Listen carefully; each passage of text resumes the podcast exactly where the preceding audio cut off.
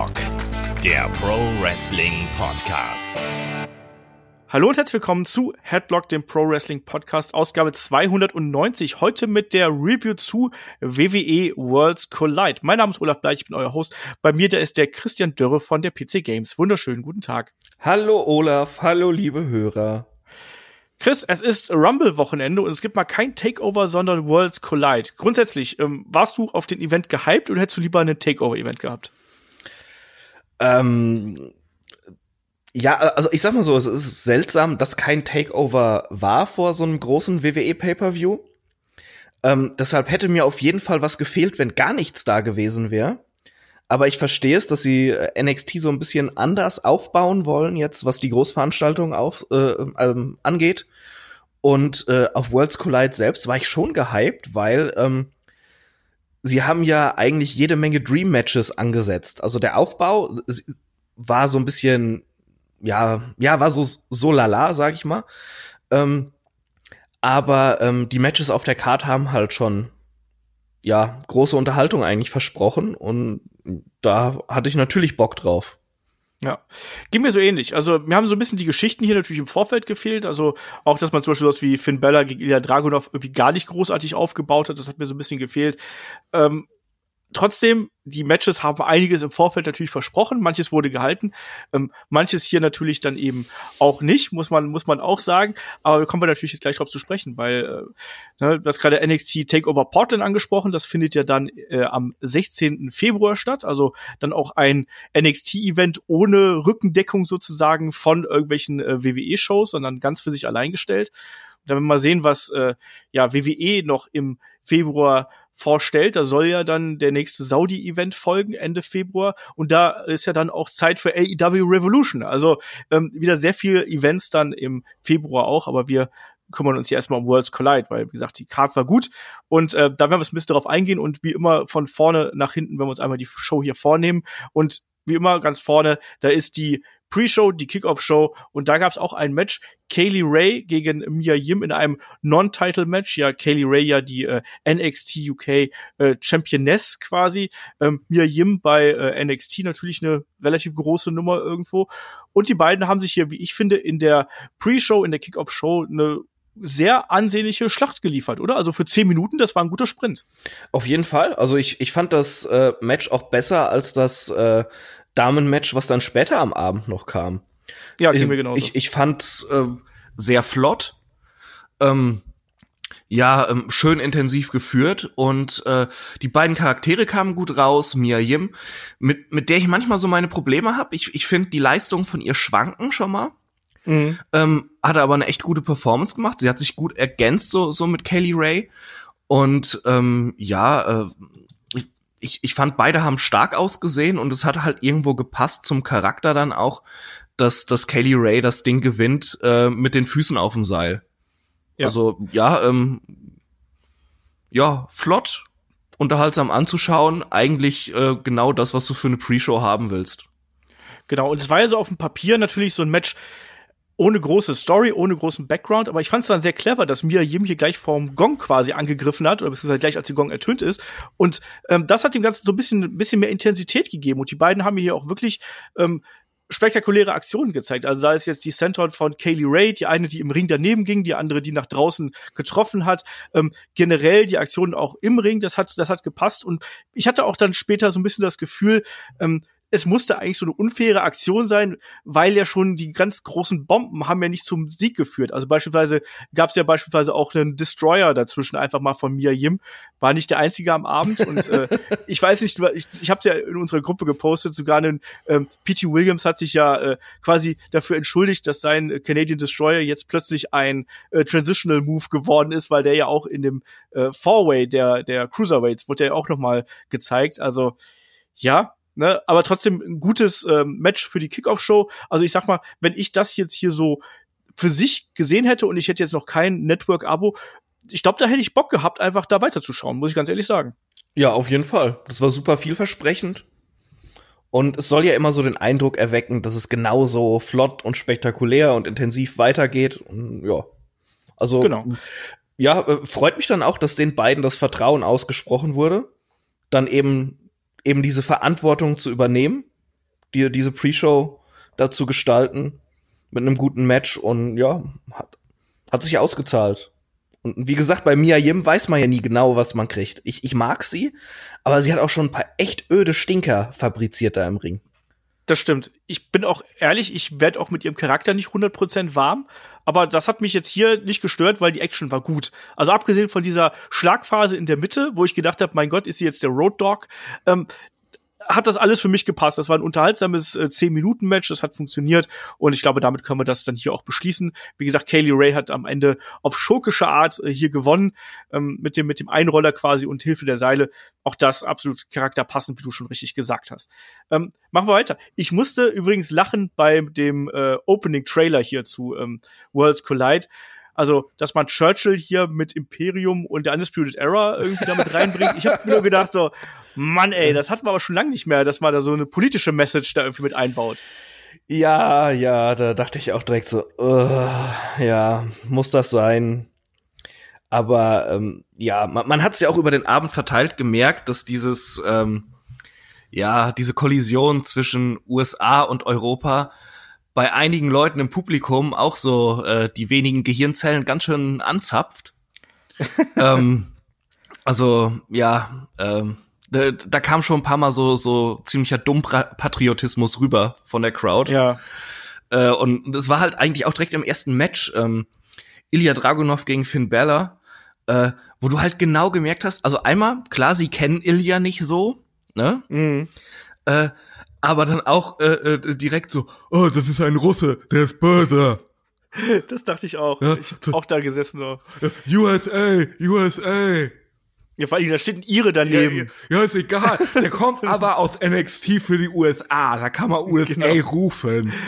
Also grundsätzlich muss man ja sagen, dass es Ilya hier wirklich schwer gehabt hat. Ne? Zum einen, weil ich, weil, wie du schon gesagt hast, ne, die Leute kennen ihn nicht. Ich glaube wirklich, dass ein Großteil des Publikums hat von dem, weil er ja noch nicht bei NXT oder sonst wie irgendwie zu sehen gewesen ist, haben, denke ich mal, maximal den Namen gehört, wenn es hochkommt.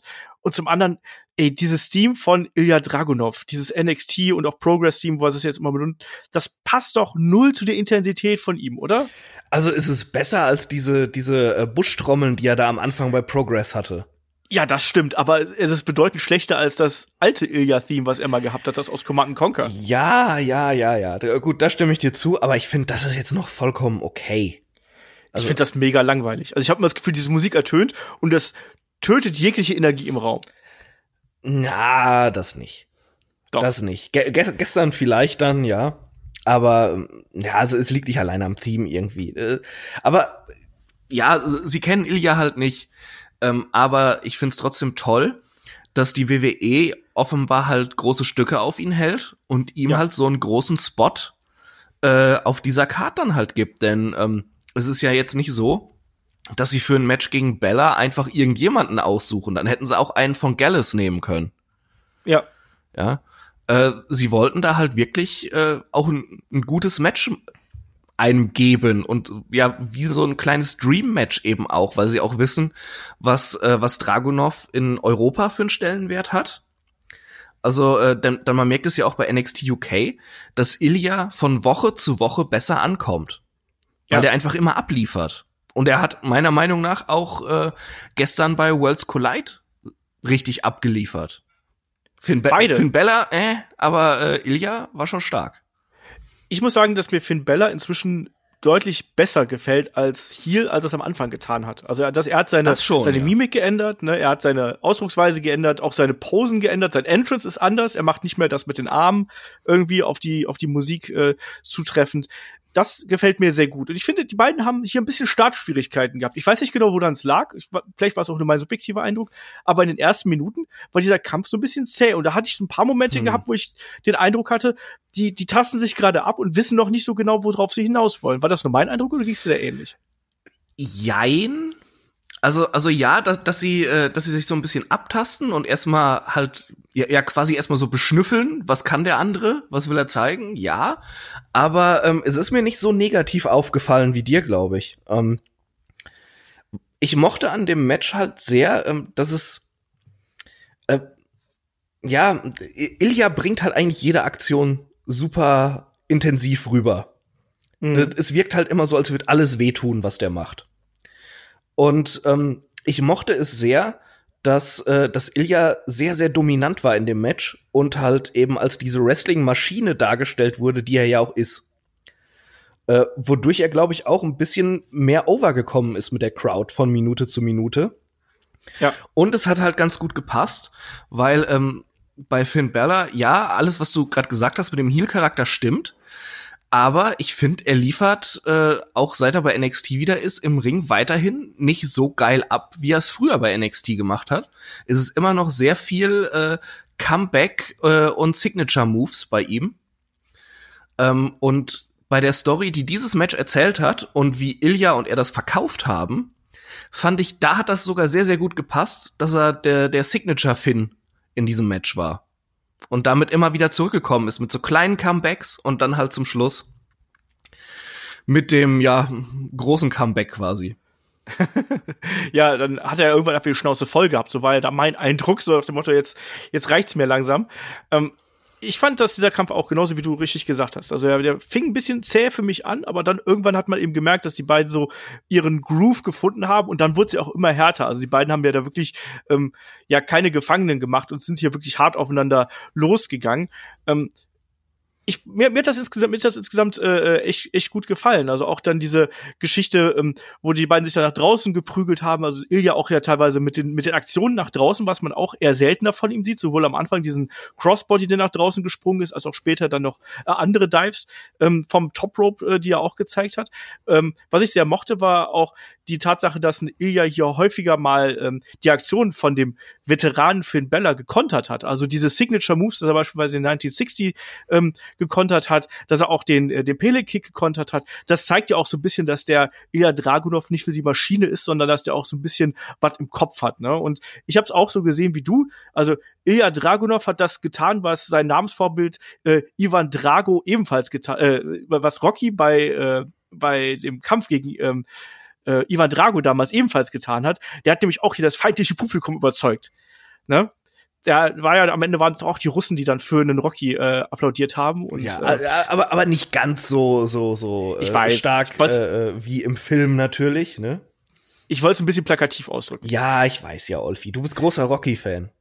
Ja, und er bezeichnet sich auch tatsächlich als äh, Russian Rocky oder sonst irgendwas. Es gab mal so ein T-Shirt von ihm, was da sehr stark angelehnt dran gewesen ist. Ähm, ja, auf jeden Fall, aber ich, ich mochte das. Ich mochte auch beispielsweise die Art und Weise, wie man hier diesen Coast to Coast eingebaut hat. Oh, der war cool, ja. Ne, weil das war eben nicht dieser, komm, ich leg dich jetzt in die Ringecke Coast to Coast, sondern es war ja wirklich aus der Aktion geboren, dass mhm. ein Finn Bella quasi beim Zurückgehen in den Ring so angeschlagen gewesen ist, dass er nur auf halber Strecke irgendwie da äh, hängen geblieben ist und Ilya dann den Dropkick gesprungen hat. Fand ich gut. Also ich, ich, ich fand sowieso nach dieser Anfangsphase, wo sie sich so ein bisschen abgetastet haben, das Match wurde einfach immer flüssiger und ähm, das das war ein sehr, sehr organisches Match quasi. Man, man hat ja. das abgenommen, wie diese Aktionsfolgen zustande kommen. Ja, genau, genau das. Also insgesamt war das ein ein gut geführtes Match. Ich finde, wenn da, da hätte noch vielleicht noch zwei, drei Minuten mehr, vielleicht noch ein paar mehr Near Falls. Ich mhm. glaube, da hätte das noch über diese Stufe des, das war gut, hinausgehen können. Aber insgesamt hat man das hier schon clever gemacht, dass quasi wirklich beide Charaktere sind hier gestärkt rausgegangen. In Ilya hat nichts verloren, dadurch, dass er verloren hat. Und in Bella wirkte ja dann am Ende auch einfach wieder wie die Maschine, ne, wo er dann die äh, Senton mit den Knien abge abgeblockt hat und dann wirklich einfach mal, ja, mir ist jetzt alles scheißegal und ich mach dich platt erst den äh, Coup de Gras und dann eben noch äh, hinten dran Bloody Sunday hinterher als großes Ausrufezeichen. Ähm, Finn wirkt stark, Ilya wirkt stark. Mhm. Hat niemandem geschadet und Finn wird ja dann wahrscheinlich auch bei NXT äh, Takeover Portland auch auf Johnny Gargano treffen. Genau. Hinterher gab's dann ja noch äh, einen kleinen Einspieler, wo Johnny Gargano von Finn wieder ja zusammengeschlagen wurde. ja. äh, also das Match ist schon sicher. Aber was ich noch sagen möchte, ähm, was ich ein bisschen schade fand, und das hat sich eigentlich durch die ganze Veranstaltung gezogen, egal wie gut die Matches waren, äh, man, man wusste halt vorher bei jedem Match eigentlich, wie es ausgeht, oder? Ja, so ein bisschen. Das ist eben das Problem an diesen Dream Match Cards oder auch gerade dadurch, dass natürlich jetzt andere Events noch anstehen, konnte man sich hier beispielsweise auch denken, ja gut, Finn Bella muss stark hier rausgehen, weil ansonsten macht das Match gegen den Johnny Gargano keinen Sinn mehr. Ja. Also ich habe tatsächlich, äh, ich überlege mir dann ja schon immer, äh, bevor der Event so anfängt, ja, wer, wer wird da gewinnen. Ich habe bei allem richtig gelegen. Auch beim Cruiserweights? Ja. Oh. Ja, das war die einzige Überraschung. Da, das war aber das. Einzige, wo ich so ein bisschen gezweifelt habe an äh, meiner, meiner Vorahnung. Ja. Ja, eben. Also das, das war auch überraschend für mich, hat mich aber auch sehr gefreut. Aber ansonsten hier, um auf den Opener zu sprechen zu kommen, ähm, guter Opener, hat ein bisschen gebraucht, bis er in die Gänge gekommen ist, aber hat echt Spaß gemacht. Und ich sehe ja auch Ilya als den nächsten Herausforderer für Walter. Ich glaube, die geht's ja ähnlich, oder? ja, ja, sicher. Bloß nicht weiter mit Gallus. Alles ist besser als Gallus. Ja, fast alles. Ähm, wir haben hier noch zwei Tag-Teams im Publikum dann gesehen, im Anschluss an dieses Match. Einmal die Grizzled Young Veterans natürlich und die Brotherweights. Ähm, es wurde angekündigt, dass der Sieger ähm, des äh, Dusty Classics hier ein Tag-Team-Title-Match bei Takeover Portland bekommen würde. Und ja, die Grizzled Young Veterans natürlich wieder ne, böse unterwegs und dann eine Matt Riddle, der gesagt, hey Leute, bleibt doch mal cool, ne, bleibt mal locker. Wir haben doch gerade rausgefunden, dass wir ein Tag Team Title Match hier kriegen. Das ist doch geil. Freut euch, ne? Das Leben ist gut. Ich fand's schön und mich hat auch gefreut, dass die, ähm, dass die Veterans hier wirklich auch ausgebuht worden sind, weil die kannte man offensichtlich durch die NXT-Shows. Und, und Ja. die, die Veterans sind halt auch einfach ein tolles Team. Verkaufen das, was sie sind, echt äh, gut und das macht äh, wirklich Spaß. Und ich bin gespannt. Äh, wer, wer ist denn dein Tipp hier? Wer ist dein, dein Pick? Wer gewinnt das, das die Classic? Äh, hm. Da- Das ist tatsächlich ein bisschen schwieriger als die ganze Card von Worlds Collide. ähm, äh, ich, ja, ich, ich, ich glaube an, an, an Riddle dann, muss ich sagen. Ähm, klar ist die Möglichkeit, dass, äh, dass die Veterans das gewinnen und sie ähm, halt, wenn sie die, die Dusty Cup-Sieger sind, dann noch stärker bei UK positioniert werden, denn es ist klar, WWE sieht halt viel in ihnen und auch vollkommen mit Recht, ist ein starkes Tag-Team. Oder dass sie vielleicht sogar verstärkt halt beim normalen NXT auftauchen, also alles denkbar. Aber ähm, ja, ich, ich, ich glaube, Riddle und dann zusammen gegen die Undisputed, gegen die Undisputed Era, da, da ist ja auch ein bisschen Geschichte dahinter und ähm, auch Platz für einen Turn vielleicht von Pete Dunne gegen Matt Riddle. Also das hat, das hat, glaube ich, einfach mehr Möglichkeiten, wenn die Browserweights das Ding holen. Denke ich auch. Und Undisputed Era gegen Pete Dunne und Matt Riddle ist irgendwie auch das größere Match als Ist schon Zucker, ne? Ja, eben. Also das, die wollen das ja auch verkaufen irgendwo und vermarkten und ich glaube, das ist dann schon das größere Match, als wenn man da die äh, Grizzled Young Veterans reinschmeißt. Aber trotzdem ist es ja auch für die schon ein Erfolg, dass sie überhaupt diese Bühne quasi bis hierhin bekommen haben. Also wie du sagst, da ähm, ist schon klar erkennbar, dass WWE auch was in denen sieht. Ähm, machen wir weiter. Wir haben das Match um die NXT Cruiserweight äh, Championship. Champion Angel Garza, ähm, Swerve Isaiah Scott und äh, Jordan Devlin und äh, Travis Banks haben wir hier. Ja, und das war eigentlich genau das, was ich mir da erwartet habe. Das war eine Spotfest sondergleichen, ähm, alles querbeet durcheinander. Nicht immer 100% clean, muss ich auch sagen. Ich habe ein paar Mal gedacht, die bringen sich da auch versehentlich einfach mal um. Äh, ich schaue da speziell auf die Spanish, doppelte Spanish Fly vom Top Rope. Ähm, Die, die echt- dann einen Suplex wurde. ja, halt, da habe ich, da habe ich wirklich so äh, die Hände über dem Kopf zusammengeschlagen. Aber das war ein zwölf Minuten Sprint, den wir hier gesehen haben und war genau das, was wir uns davon versprochen haben. Oder wie siehst du das? Äh, ich ich fand es tatsächlich noch besser als das, was ich mir erwartet hatte, muss ich sagen. Okay. Äh, mir hat das Match richtig, richtig Spaß gemacht. Ich fand's saugeil. ähm, vor allem, äh, weil ähm, eigentlich alles gut aufeinander abgestimmt war. Also alle vier haben miteinander gut harmoniert. Und es gab wenige Phasen, wo dann nur zwei Leute im Ring waren.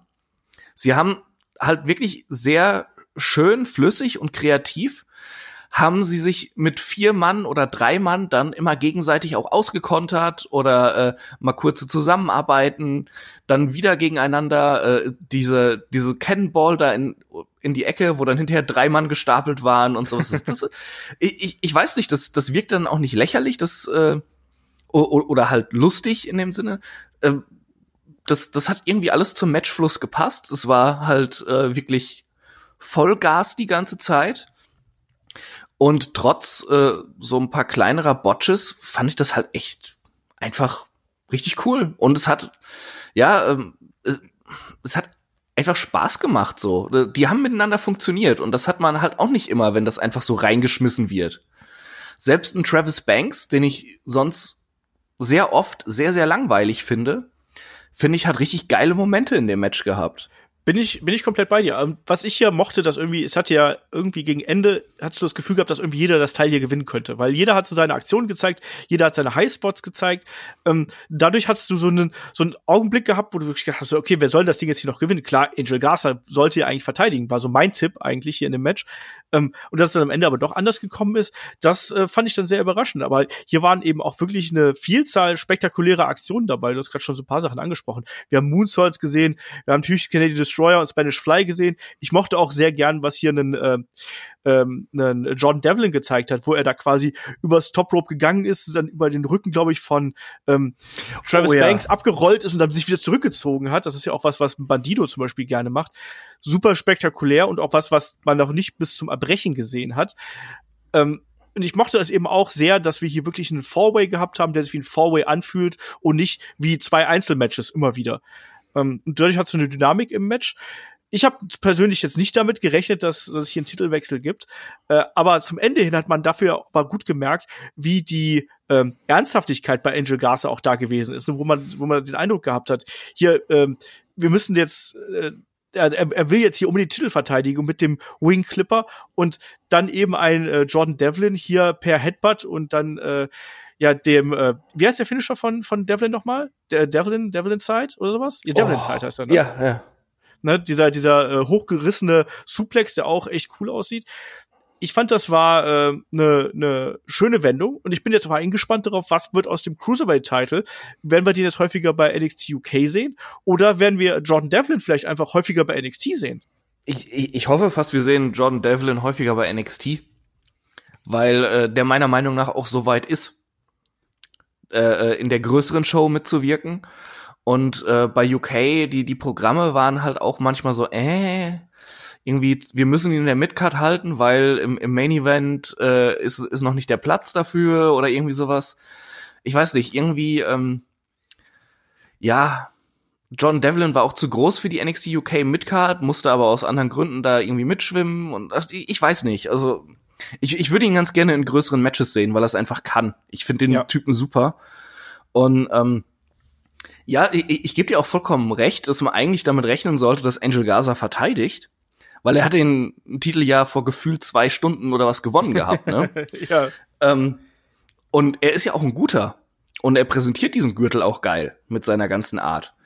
Aber äh, wenn man den Rest der Karte dann durchgeht und denkt so, ja, es soll halbwegs ausgeglichen sein für NXT und NXT UK mit den Siegen, so, hm, mit wem könnte man was machen als Cruiserweight Champion noch? Jordan Devlin. Ja. Der könnte halt äh, so eine richtig geile Sau als Champion sein, nur dann dürfen sie nicht weiter Hot Potato halt mit dem Gürtel spielen und müssen den halt so einem so einem Heel wie John Devlin halt auch lange verteidigen lassen. Bin ich da komplett bei dir. Ja, das, das hoffe ich jetzt auch. Wenn der den in zwei Wochen wieder los ist, dann äh, war das kompletter Quatsch.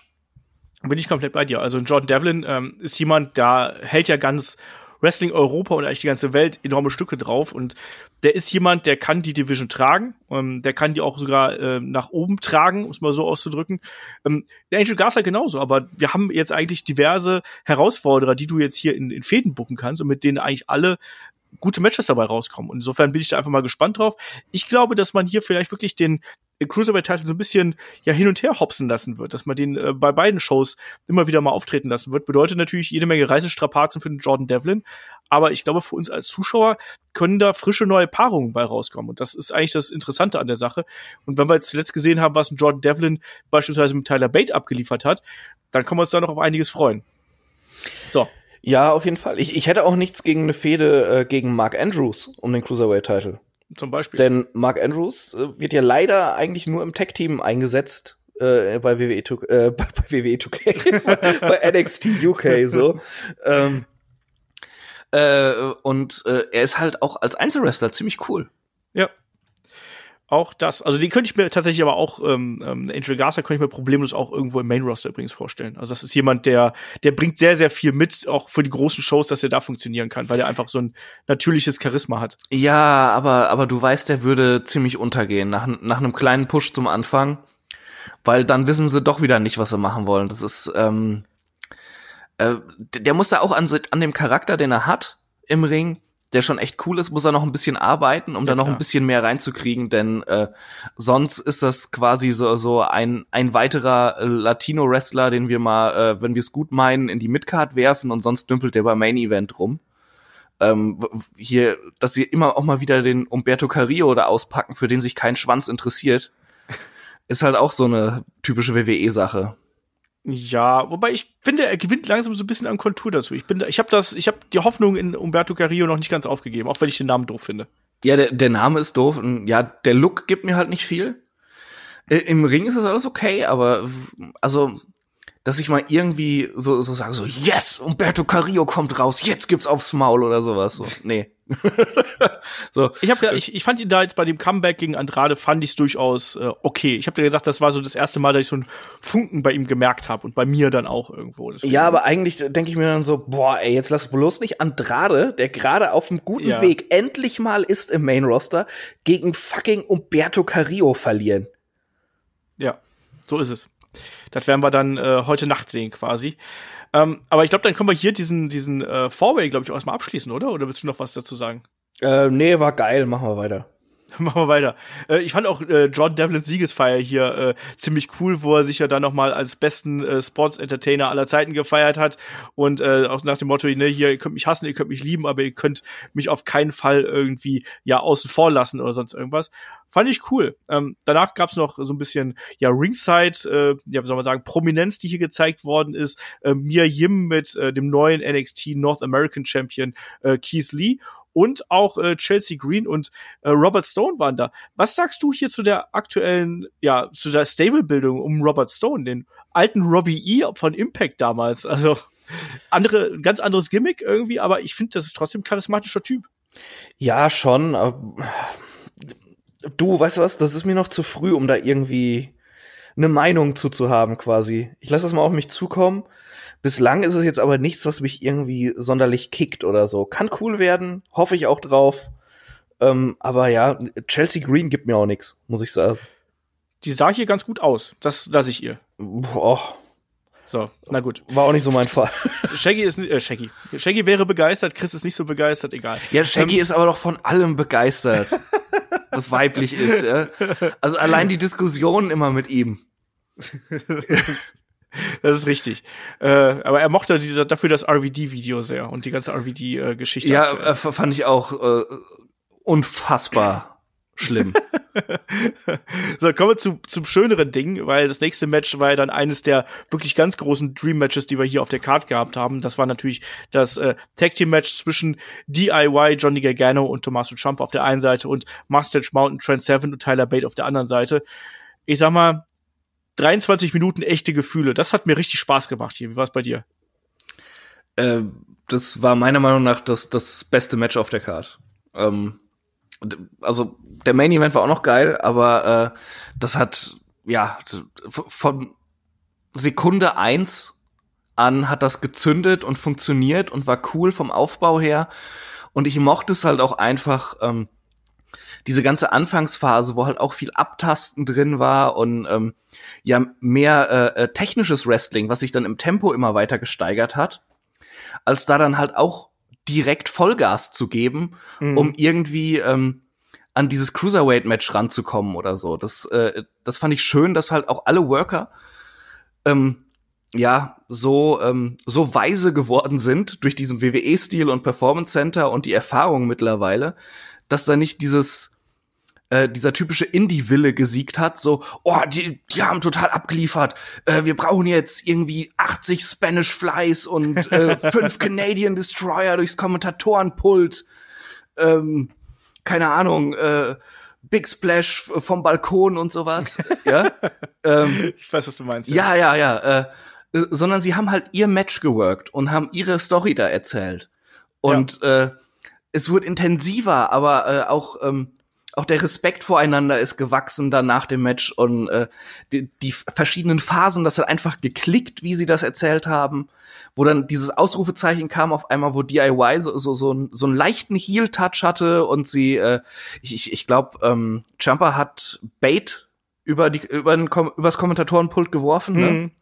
ähm, wo man dann auf einmal merkte so, oh, je, jetzt wird's härter und ach, das hat einfach alles gepasst und ach, das war schön. Das, das war wirklich ja. einfach nur schön ich mochte auch gerade diese Anfangsphase, mochte ich auch sehr gern. Das war ja so ein bisschen, nicht nur abtasten, das war ja auch doch so ein bisschen mit dem Publikum spielen, mit den, mit den Figuren spielen, mit den Charakteren spielen, die man irgendwie mitbringt.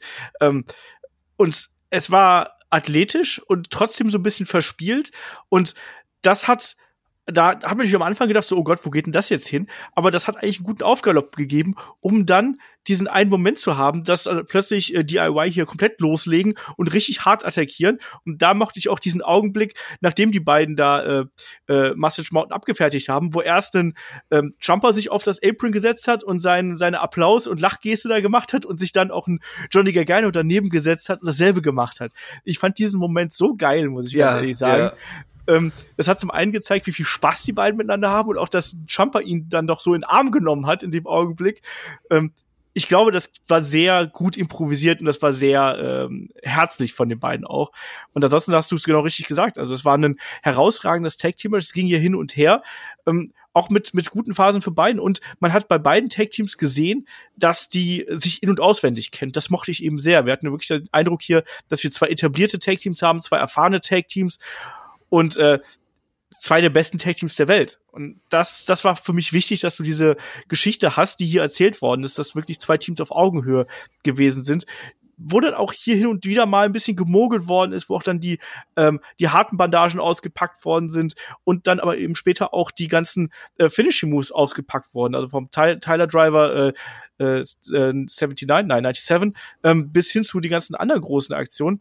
Und ähm, was, was ich auch sehr schön fand, war dann dieses letzte Ende quasi, wo ähm, DIY hier schon ihren Finisher ansetzen wollten und ein äh, Trent Seven sich ähm, ja über den geschlagenen Tyler Bate gebeugt hat, um ihn quasi vor, diesen, vor dieser Kombination aus dem Running Knee und dem äh, Superkick zu schützen. Ja. Das fand ich geil. Vor, vor allem auch das Ende dann, dass, dass dann hinterher Seven das fressen muss Genau. Und DIY dadurch gewinnt. Es waren sowieso, das wollte ich noch ansprechen, es waren diese kleinen Geschichten innerhalb der Geschichte, die erzählt wurde, die das geil gemacht haben. Auch, ähm, äh, um nochmal auf den Anfang zurückzukommen. Äh, Trent Seven hat ja auch erst wieder so ein bisschen mit seiner üblichen Trent Seven Alberei angefangen. Ja. Äh, er trifft auf einen anderen Typen mit einem riesen Bart, dann äh, muss da erstmal dran gezupft werden und sowas, ne? ähm, war halt lustig, aber es, es wurde nicht zu albern, um dann irgendwie dieses Match in seiner Intensität abzuschwächen. Und äh, vor allem hatte er dann hinterher den Moment im Match, wo er vorher richtig auf die Fresse gekriegt hat, auch dadurch, dass er halt der, der albernes äh, Trent Seven war. Und darauf hat er auf einmal ausgeteilt, in bester Big Man-Manier da. Und, und hat sowohl Gargano als auch Champa da abwechselnd voll auf die Schnauze gegeben.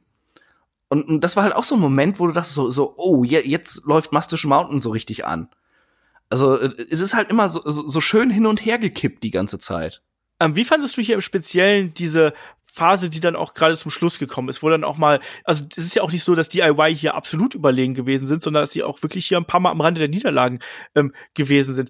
Ähm, es gab ja dann irgendwann diesen ähm, Doomsday Burning Hammer, den wir hier gesehen haben, wo dann auch ein Jumper noch mal ähm, äh, auskicken konnte.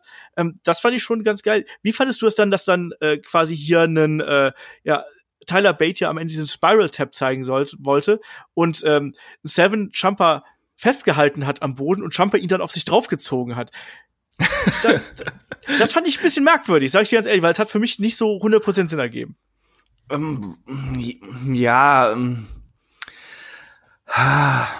äh, also wenn du da komplett rational dran gehst, ohne den äh, ohne die typischen Wrestling-Mechanismen und diesen Suspense of Disbelief da drin zu haben, äh, ja, dann ist es eigentlich blöd.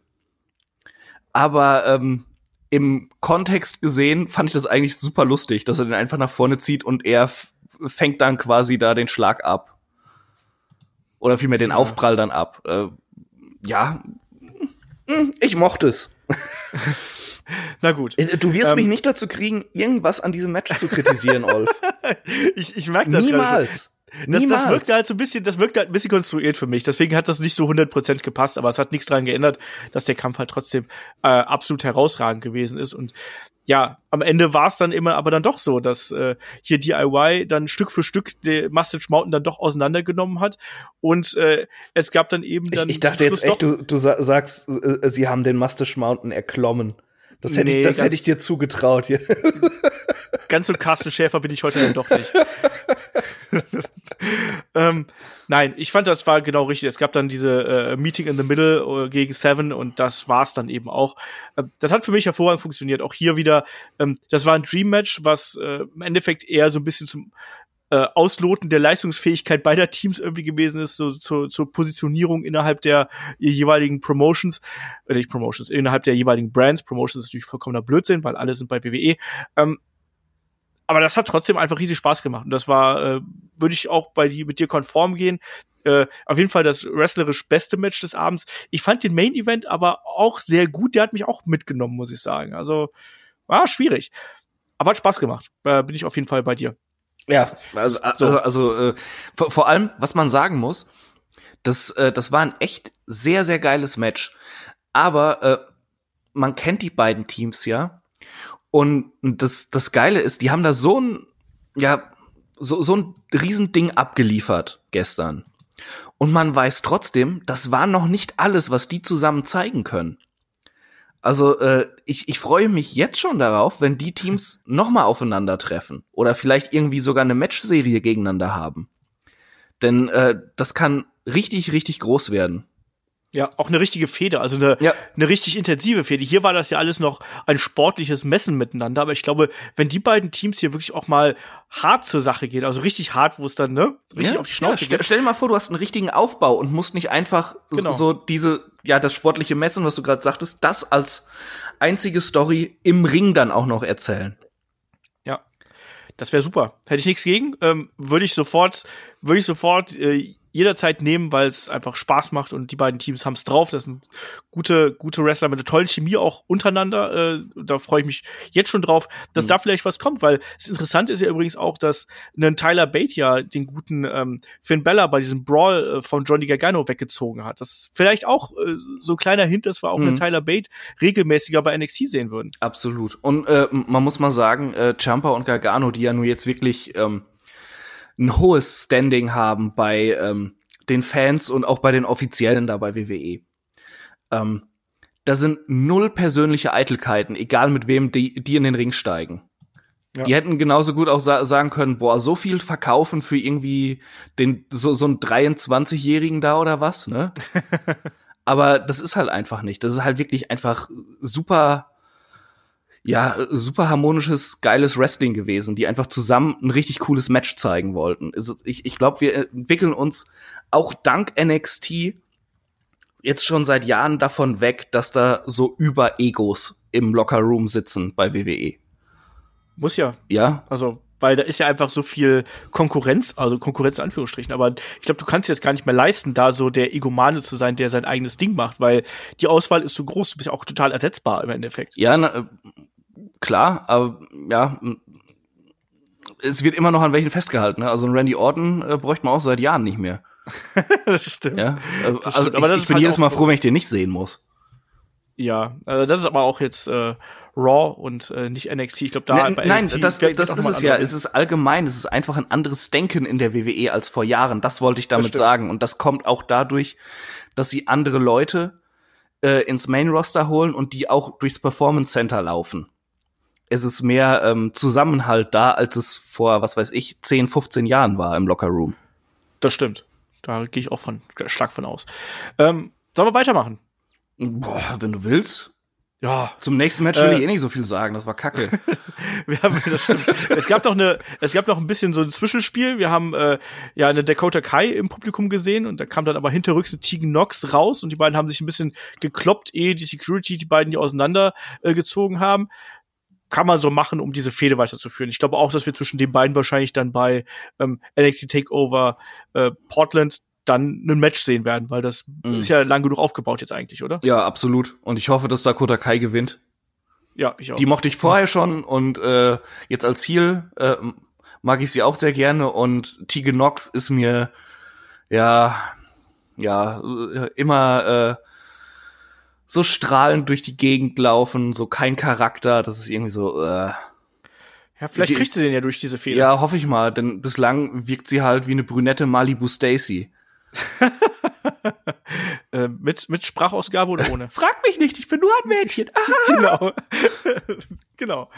Ähm, machen wir weiter, aber pro Mädchen. Ähm, wir haben hier äh, das Match um die ähm, NXT äh, Women's Championship, was übrigens jetzt ja nicht mehr so heißt. Ne? Das heißt jetzt ja plötzlich nur noch, ähm, ja, auch NXT Championship, aber dass es eben die Frauen austragen.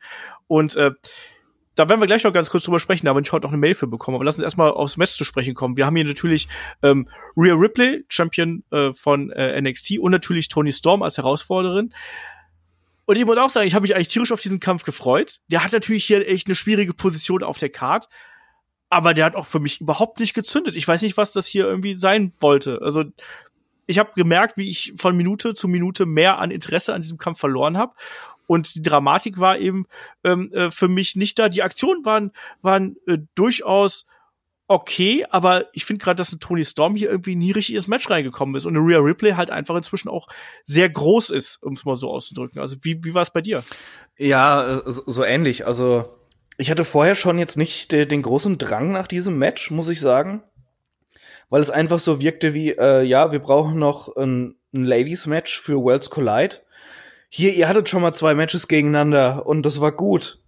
Macht noch mal. Und äh, ja, ja so, so kein richtiger Aufbau und ähm, es war halt im, ja, von vornherein klar, dass Ripley das Ding gewinnt. Musste sie. Hätten ja. sie, die, sie den Titel direkt wieder verlieren lassen, das wäre kompletter Schwachsinn gewesen. Ähm, da noch viel, viel mehr als bei beim Cruiserweight-Titel, weil ähm, der, die NXT Championship oder Women's Championship ähm, hat ja schon einen hohen Stellenwert bei, äh, im, im TV bei NXT. Ja. Ähm, und ja, deshalb hatte ich jetzt eh nicht so riesen Lust drauf und das Match war dann halt da. Es ja, ähm, ich, ich fand's ganz nett, dass Tony halt relativ dominant war gegen die, die große Rhea Ripley. Aber das war äh, alles sehr, sehr zäh. Also jetzt nicht richtig mies, aber höchstens solide es, es kam keine Stimmung auf, kein Matchfluss. Äh, es hat niemanden mitgenommen. Es waren keine richtigen Emotionen drin, obwohl sie eine Geschichte miteinander haben. Und auf einmal war das Finish da. Also ja. das war ähm, alle anderen äh, ja äh, Wrestler auf dieser Card haben halt echt abgeliefert, um um das äh, ja auf, wirklich auf ein Takeover-Level zu hieven, diese Veranstaltung. Und äh, das, was die beiden gemacht haben, das war halt ein, ja, so ein stinknormales Hausshow-Match. Dienst nach Vorschrift, so ein bisschen. Hat ja, ja, ja, das, das eigentlich, also, also bei einer Live-Veranstaltung wäre das das Match ge gewesen, wo ich aufgestanden wäre, um zu pinkeln man hat eben auch gemerkt, dass das Publikum natürlich ein bisschen müde gewesen ist, irgendwie nach dem DIY Mustache Mountain Match. Aber trotzdem, das hat mich jetzt hier nicht abgeholt. Das war technisch und so war das, war das in Ordnung, aber da war jetzt nicht die großen Emotionen drin. Es war auch nicht die allergrößte Intensität irgendwo drin. Es war auch nicht die ganz große ähm, Geschwindigkeit oder ja, sonst irgendwas und, drin. Und, Dramatik auch. Also. Und man hätte das doch wirklich aufziehen können, so, so dass Ripley sich da selbst dann noch mal was beweisen will. Sie hat jetzt den Titel gewonnen und da kommt halt diese Tony Storm, die sie schon zweimal besiegt hat, die ihr immer was weggenommen hat, ob sei es der Sieg im Mae Young Classic oder halt ähm, der äh, äh NXT UK Women's Titel, ja? Ja. Diesmal nicht, Fräulein. Jetzt gibt's aufs Maul. Das ist doch so simpel, diese Story umzusetzen und die in einem Match zu erzählen. Und es war halt einfach so, äh. So ist es. Ähm, Tony hat eine relativ viel Offense hier bekommen, muss man dazu sagen. Am Ende dann eben dann aber doch relativ äh, schnell mit äh, ja, nach dem verfehlten Frog Splash und dann eben den, der Riptide von Rhea Ripley war dann hier eben äh, die Geschichte gegessen. Ja, war, was war das für eine Dramaturgie überhaupt? Ja, keine Ahnung, das habe ich auch nicht verstanden. Ich habe mich auch am Ende gefragt, vielleicht ist denen auch die Zeit ausgegangen oder sonst irgendwas. Vielleicht haben sie, haben sie gesagt bekommen, erst hier ab zwölf Minuten und dann hatten sie auf einmal nur noch zehn. Ja, ich weiß es dann nicht. Dann hätten sich vorher vielleicht mal nicht irgendwie acht Minuten in Zeitlupe bewegen dürfen. ich ich kann es dir ja nicht sagen. Ich fand den Kampf ja auch langweilig. Also das war wirklich auch, das war eine Verschnaufpause, so kann man es positiv ausdrücken. Negativ kann man es ausdrücken, dass es einfach ähm, unter den Erwartungen oder hinter den Erwartungen zurückgeblieben ist. Und die beiden können es ja besser. Ja, also da muss man auch ganz klar das, sagen, die beiden können es besser. Das ist so schade, weißt du? Äh, zwei so talentierte Wrestlerinnen, die da aufeinandertreffen, wo du weißt, die können es besser, die haben schon gute Matches gegeneinander geführt. Ja, Und dann trotzdem musst du dann bei, bei diesem, ja, ja, schon irgendwie B-Pay-Per-View oder wie man es auch immer nennen will, musst du sagen, dass dann das Women's Match das schwächste auf der Card war. Und das ist so schade. Ist aber so, leider. Manchmal haben auch gute Wrestler vielleicht schlechte Tage, wo es dann einfach nicht so läuft. Ich glaube, das ist so ein Match, da, ich glaube auch, dass die beiden da selber nicht mit zufrieden sein werden, weil die haben auch gemerkt, dass die Zuschauer nicht wirklich da für sich vereinnahmt haben, dass da nicht so der Flow drin gewesen ist. Passiert. Ähm, wir haben heute noch eine Frage dazu bekommen, ähm, und weil die so schön hier passt, wollte ich die hier gerade noch schnell einwerfen, weil so ewig lang darüber zu philosophieren, dass der Kampf jetzt nicht so das gewesen ist, was wir uns davon versprochen haben, bringt ja auch nichts. Ähm, der Christian, ich hoffe, das war es nicht du, ähm, hat uns da eine Mail geschrieben. Oh, Olaf, ich würde dir mal gerne wieder Fragen stellen. Ähm, ne, wie ist eure Meinung dazu, dass die WWE bei den Women's äh, NXT und NXT UK Championships seit neuestem auf das Women's verzichtet. Das war hier ja auch der Fall. Ähm, es gibt also jeweils zwei NXT und NXT UK Champions ohne Unterscheidung äh, in Men's or Women's. Nun müsste man das ja konsequent auch bei Raw und SmackDown durchziehen. Gibt es dann zwei WWE und Universal Champions? Ähm, was ist mit den Women's Tag Team Champions und führt das langfristig dazu, dass die Titel Intergender Matches äh, werden oder dass man die Titel in Intergender Matches ausfechten könnte?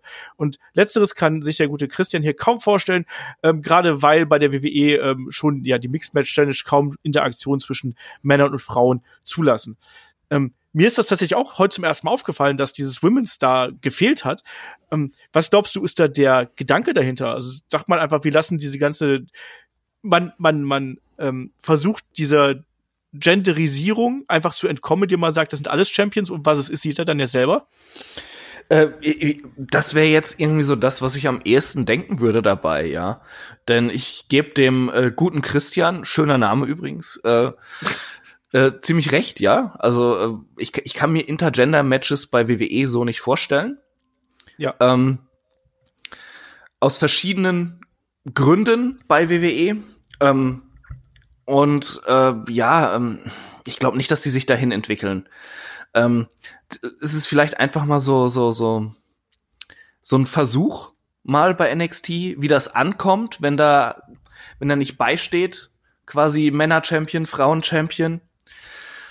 Und ja, ähm, wie du dann schon sagst, dass, da, dass man dann so ein bisschen äh, vielleicht aufkommender Kritik an ja daran, wie die Titel gegendert sind, entkommen möchte, was weiß ich, das ist mir eigentlich auch vollkommen egal. das ist, das ist, also, also ganz ehrlich, wer sich darüber aufregen würde, das heißt Männer- und Frauen-Champion, also, boah, nee, sorry. Das ist dann schon wirklich zu weit hergeholt.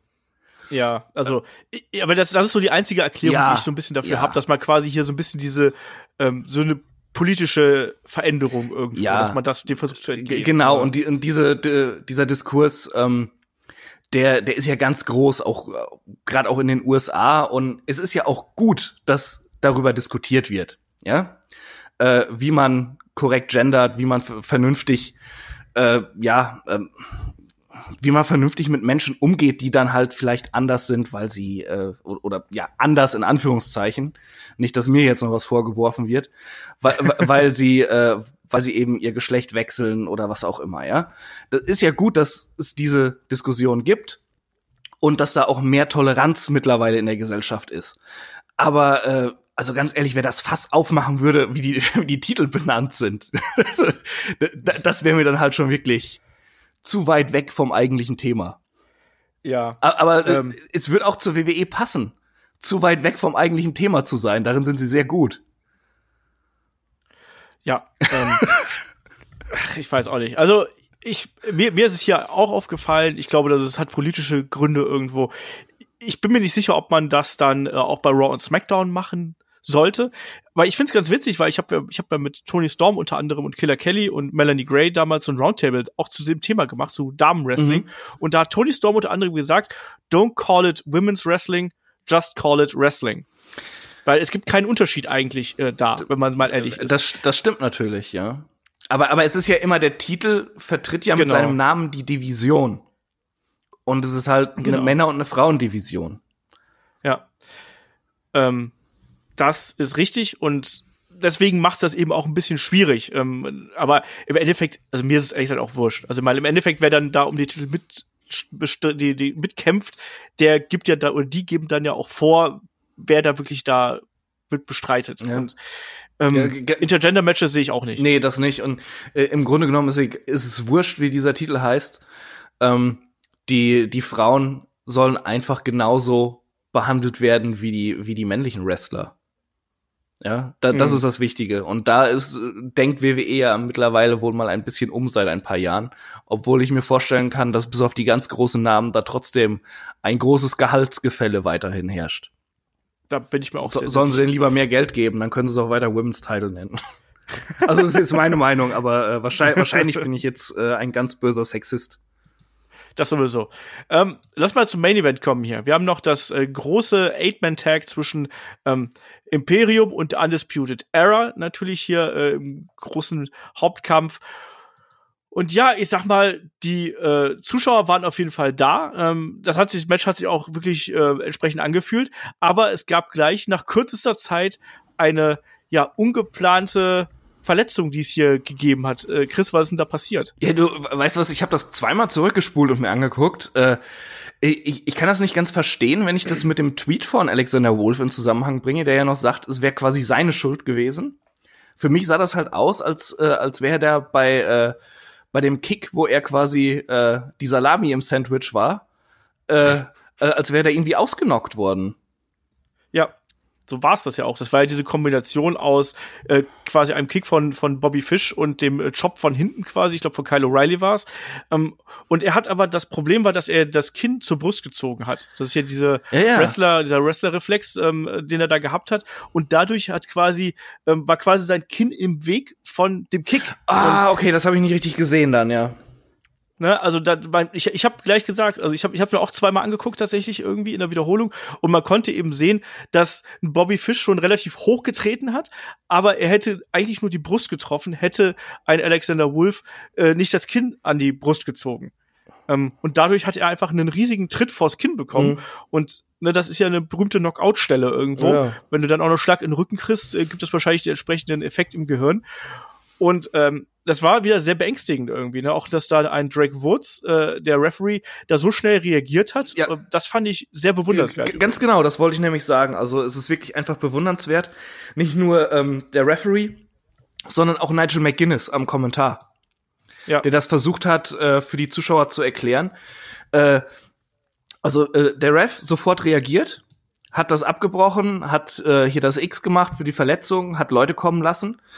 Ähm, und da gleichzeitig ein bisschen improvisiert, dass da ähm, quasi so ein bisschen Gehabe von Bobby Fish und sowas noch war, auf das sich die äh, Zuschauer fokussieren konnten.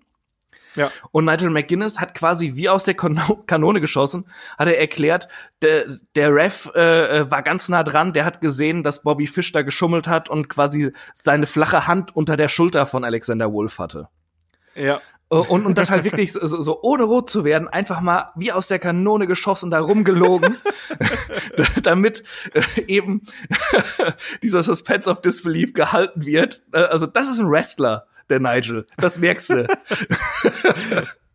Ja, aber ansonsten wirklich hier sehr, sehr schnell reagiert, auch dass sich da der, äh, der Ref dann auch wirklich ja, über, über ähm, Alexander Wolf ja gesetzt Mhm. hat, quasi so, okay, ihr müsst jetzt hier eine Pause machen. Das zeigte auch wirklich dann die Ernsthaftigkeit der Szene und dass dann Alexander Wolf da rausgenommen worden ist.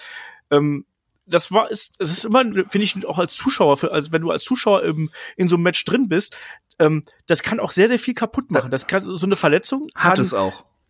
Ne, ja, aber eine eine Verletzung kann halt eben eine Match intensiver machen, muss man sagen. Aber so in diesem Augenblick, da zerbricht halt dann der Fluss und die Geschichte so ein bisschen, weil du natürlich dann auf einmal da bist und denkst so, oh, es ist kein Actionfilm, den ich mir anschaue, sondern das sind ja echte Menschen, Mhm. die hier im Ring stehen. Ich, ich, finde, man hat äh, äh, diese Verletzung hat man auch so quasi äh, dem ersten Drittel äh, de- des Matches stark angemerkt, dass das viel ausgemacht hat. Denn die Zuschauer waren auf einmal nicht mehr so ganz so drin. Ja. Die mussten erst wieder zurückgeholt werden.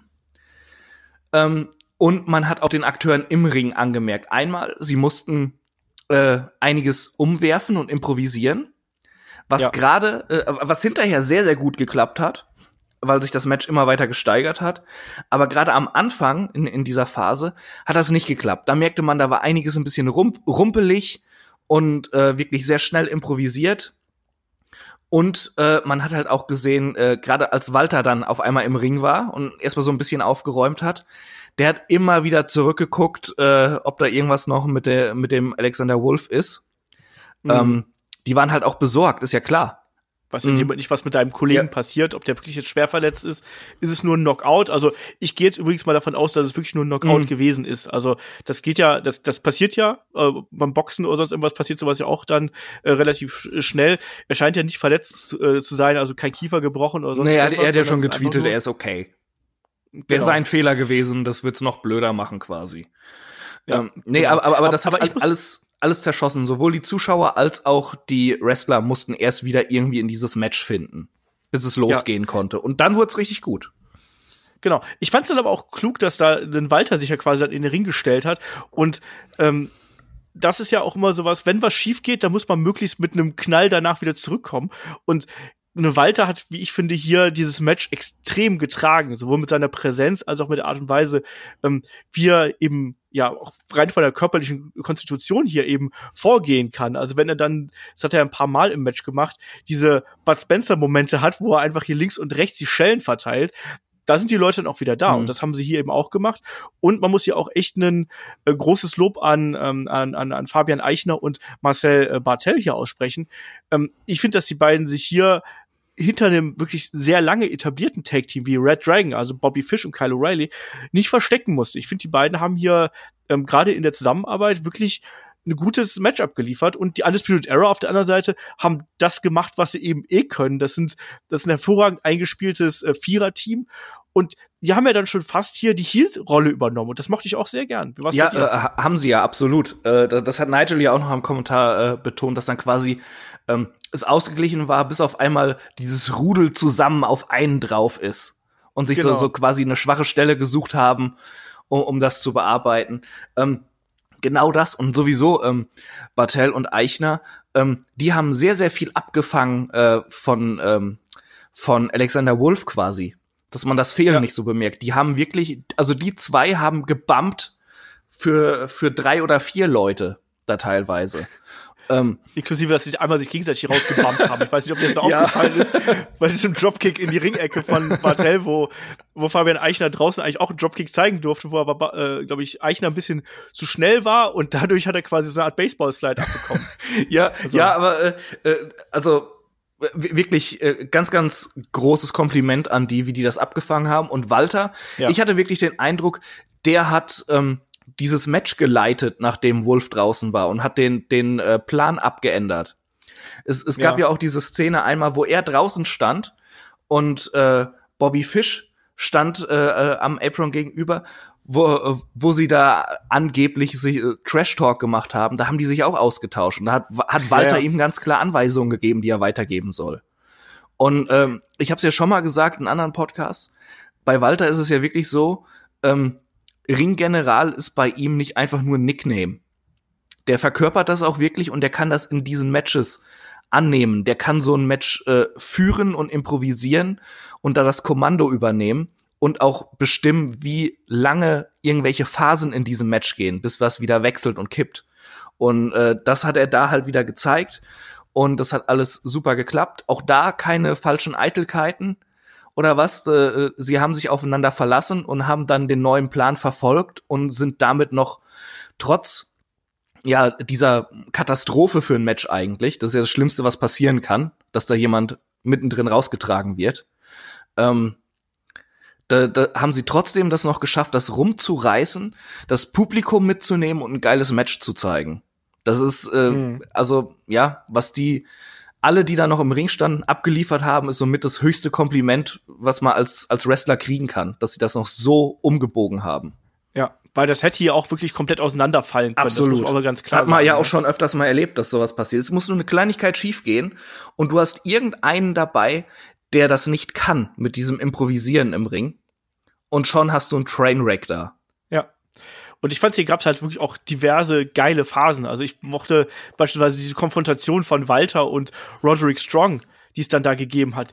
Da hab ich mir gedacht, Mensch, ich habe da mal richtig Bock, die beiden mal gegeneinander zu sehen im längeren Ja. Match. Also, die haben ja da die Grütze auseinander rausgeprügelt. Ähm, das fand ich richtig stark. Auch die Art und Weise, wie hier auch ein ähm, Marcel Bartel teilweise, er hat ja wirklich dann, ich glaube, dass er teilweise auch die Rolle von ähm, Alexander Wolf hier übernommen hat. Diese Mhm. Isolationsphasen, wo er da wirklich durchgekloppt worden ist. Ich glaube, das wäre Wolfs Rolle gewesen. Da, das dachte ich mir auch. äh, Ja, ja, ja, die, diese ganz lange Phase, ne? Genau, Wo, genau. sie, er- wo die, die, die Era ihn dann auch noch in ihrer Ecke festgehalten hat und sowas. und mit am Knie bearbeitet Mhm. und wo er kurz vorm Tap-Out gewesen ist. Ich glaube, das wäre seine, also die Wolfs-Rolle gewesen. Ähm, und das hat hier einen äh, Marcel Bartel hier hervorragend gemacht. Also auch, dass er da, ähm, ja, wie er das gespielt hat, wie er das verkörpert hat, ähm, das, das hat für mich super funktioniert. Und ähm, es gab ja dann auch noch diesen Moment, wo ein äh, Walter ja durch den Tisch draußen befördert worden ist. Das wollen wir hier nicht vergessen. Auch da die Undisputed Era ja super clever, haben sich dann einen nach dem anderen vorgenommen, haben quasi diese zahlenmäßige Überlegenheit ausgenutzt und am Ende ging es dann eben für Walter nach einem, ja, so einem Olympic Slam quasi, ein Angle Slam, ähm, durch das Kommentatorenpult.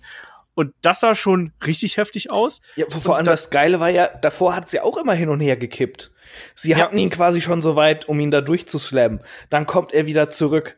Dann hauen sie ihn wieder um. Dann bef- kann er sich wieder befreien. Äh, und, und will sie da durchhauen. Aber dann kommen sie wieder zurück. Da- da- Das war richtig gut.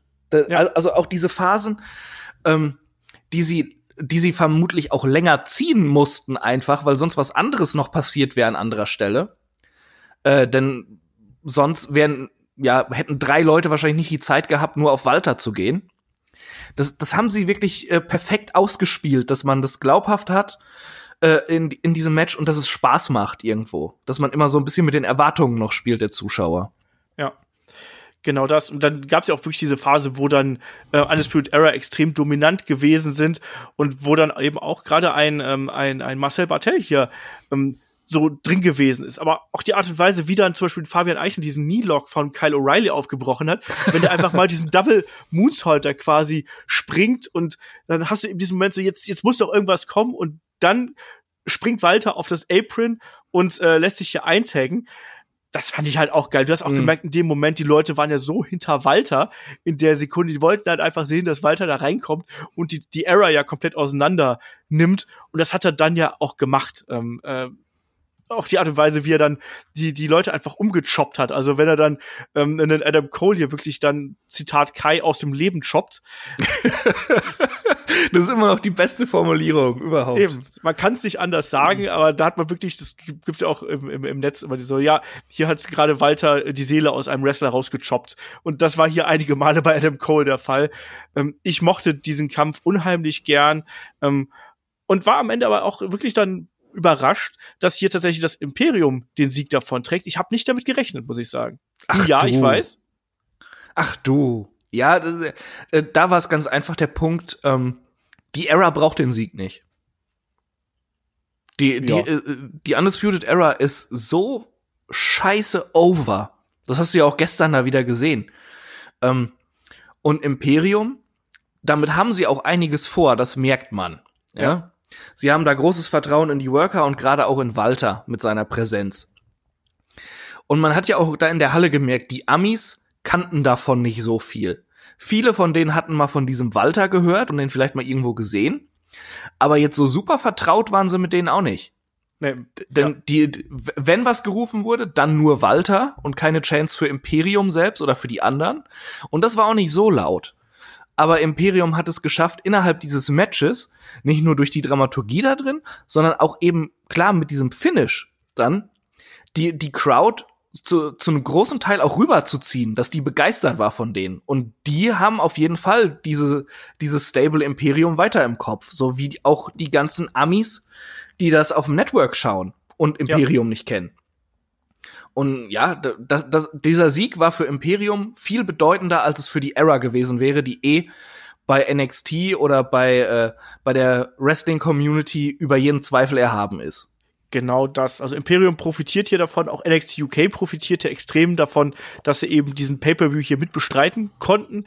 Ähm, Walter ist hier mega over und äh, ich hoffe auch, dass wir ihn hier vielleicht noch mal im äh, Rumble sehen werden, weil ich glaube schon, dass er dann eine gute Ergänzung wäre und er hat ja gesagt, er würde gerne gegen Brock Lesnar antreten. Ja, aber Ich glaube nicht, Hm. auch nicht wirklich dran. äh, Problem ist, Ähm, es sind ja fast alle Rumble-Spots vergeben.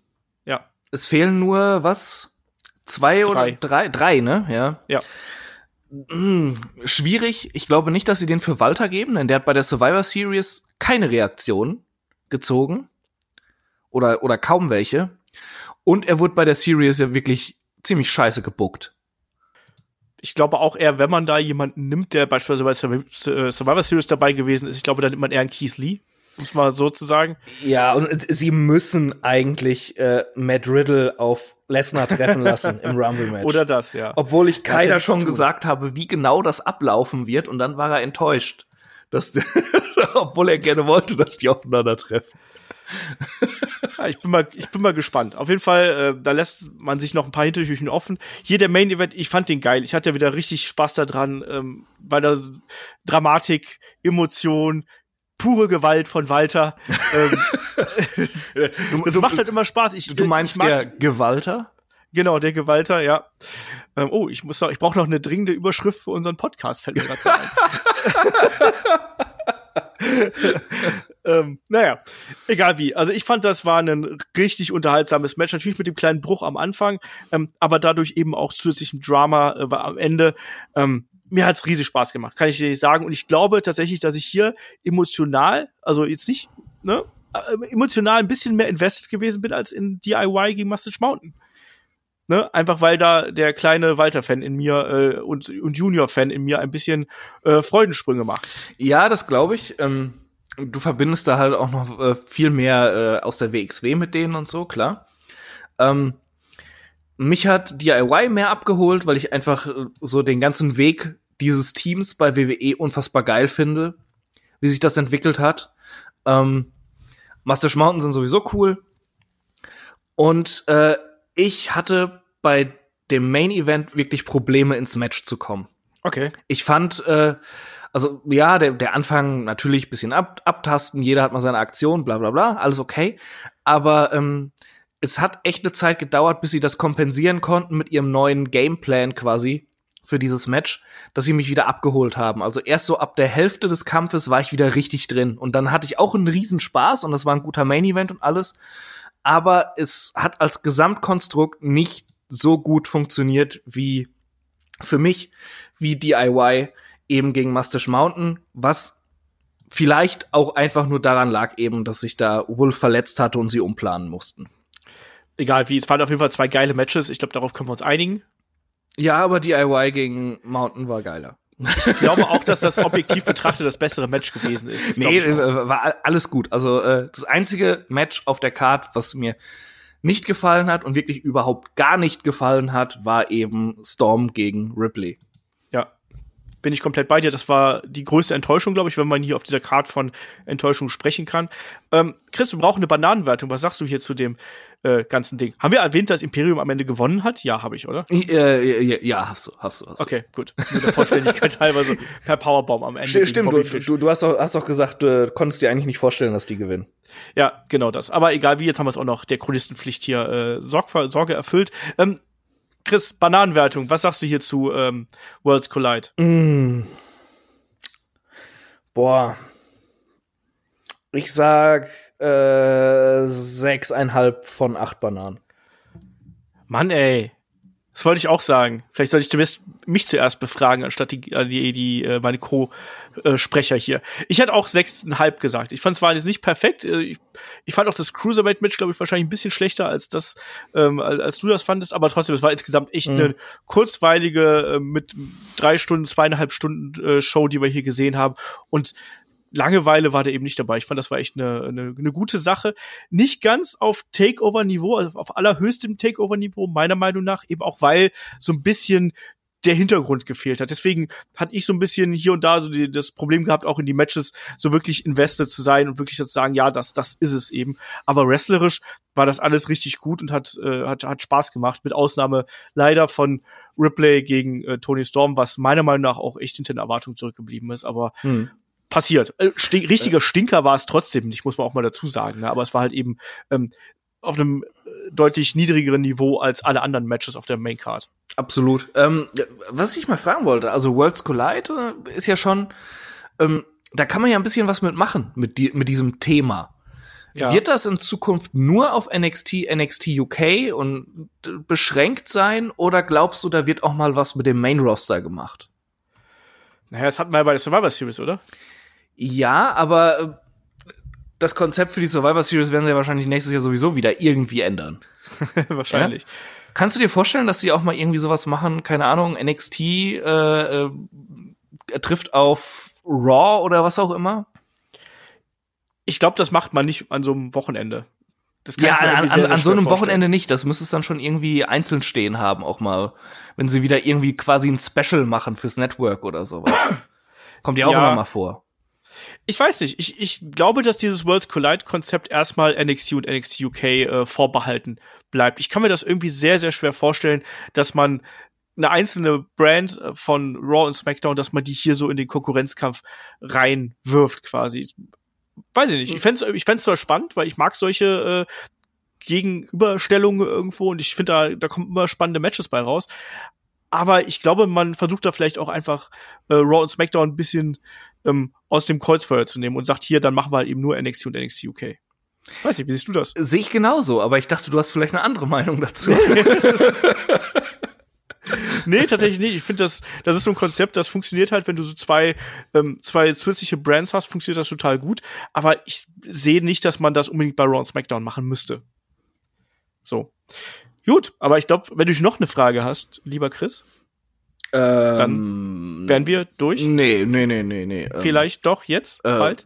Nee, äh, äh, keine Ahnung. Wer gewinnt den Rumble?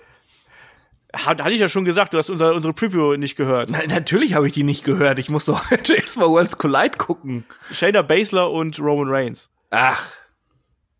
Ja. Und? Ja, jetzt habe ich keine Fragen mehr. Okay, gut. Äh, du bist auf jeden Fall auch dabei bei der äh, Rumble Review, die, wir dann am äh, Montagnachmittag aufnehmen. Also ähm, du Kai und meine Wenigkeit werden dann hier am Mikro sitzen, nachdem wir uns den Rumble angeschaut haben, werden natürlich auch noch den äh, Review-Podcast hier raushauen. Also ich glaube, so viel große Podcasts haben wir, glaube ich, auch noch nie innerhalb von kurzer Zeit gemacht. Also drei große quasi. Warum auch nicht? Ähm, ansonsten, wenn ihr uns da unterstützen möchtet, wenn ihr sagen möchtet, Mensch, ich finde das, was die Jungs hier machen, total geil und ich möchte das honorieren, wisst ihr, schaut da auf äh, Patreon und Steady vorbei, könnt uns da unterstützen. Ähm, die Links findet ihr überall auf unserer Website headlock.de. Ich habe jetzt keinen Bock, die äh, URLs hier äh, vorzutragen. Ähm, aktuell wieder das Match of the Week haben wir. Ähm, wir haben äh, Head-to-Head -head die nächste Ausgabe, wo wir äh, Ausgaben von äh, Raw und WCW Nitro gegenüberstellen. Auch so ein bisschen Worlds Collide, wenn man es so äh, sehen möchte. Wir haben unser Watch-Along zum Royal Rumble 94 gehabt, wo Shaggy und ich das kommentieren. Wir haben noch ganz viele andere Formate, also unterstützt uns da gerne, schaut da gerne vorbei und wenn ihr hier so ein bisschen aktiver mit dabei sein wollt, ähm, schreibt uns gerne Fragen, die wir dann hier im Podcast beantworten können. Ne? Also schreibt uns gerne an fragen.headlock.de oder ähm, besucht uns auf Twitter, Instagram und da könnt ihr uns auch anhauen und dann, äh, wenn das wunderbare Fragen sind, die gut hier da reinpassen, dann äh, bauen wir die ein und beantworten die hier. Ansonsten mal häufiger mal äh, beantworte ich die dann auch einfach so, wenn es halt so kurze Fragen sind. Aber ansonsten schreibt uns da gerne. Und in dem Sinne, glaube ich, sind wir dann hier an der Stelle durch. Ich sag Dankeschön, Chris, dass du hier dabei gewesen bist. Ja, gerne. Nö. Ja und äh, dass du auch morgen wieder dabei bist, dann bei der äh, Rumble Review. Und mir bleibt an dieser Stelle nicht mehr zu sagen, außer viel Spaß beim Royal Rumble. Haut euch die Nacht um die Ohren oder schaut euch morgen früh an, so wie ich das mache. Ähm, habt auf jeden Fall viel Spaß dabei und äh, immer schön geschmeidig bleiben, nicht zu doll ärgern, wenn es doch Roman Reigns wird. Ähm, ich freue mich auf jeden Fall auf den Rumble. Ich finde, das ist immer was Cooles, es macht immer Spaß und äh, werde dann sehen, ob dann am Ende doch wieder die kleine rote Zornesader auf meiner Stirn hervortritt, wenn dann äh, doch wieder das passiert, was ich nicht wollte. Das ist halt immer äh, äh, so das Problem, wenn so eine Veranstaltung direkt vorm Rumble ist, ne? Das habe ich schon, habe ich schon öfters wirklich gehabt, dass dann irgendwie so äh, Takeover vom vom Rumble. Äh, mein kleines Markchen so, so die ganze Zeit äh, aussondert, so, so, so, ich liebe Wrestling, yeah, Wrestling ist geil. und dann bleibe ich die, die kommende Nacht wach und guck mir den Rumble an und die nächsten fünf Tage höre ich in meinem Kopf nichts anderes als ich hasse Wrestling. Warum gucke ich mir diese Scheiße überhaupt an? Das stimmt. Oh, eine Sache habe ich vergessen übrigens bei dem äh, großen ähm, Main Event hier anzumerken. Dass Nigel McGuinness den guten Walter als The Big Australian ja, bezeichnet hat. Ja, da musste ich auch sehr lachen. ich hab's ganz vergessen, weil ich auch gemeint habe so, hey, guck mal, Walter, der alte Riesenkoala. ähm, war witzig. So, guter Rausschmeißer. Ich sag Dankeschön fürs Zuhören und mach's gut bis zum nächsten Mal. Tschüss. Ciao.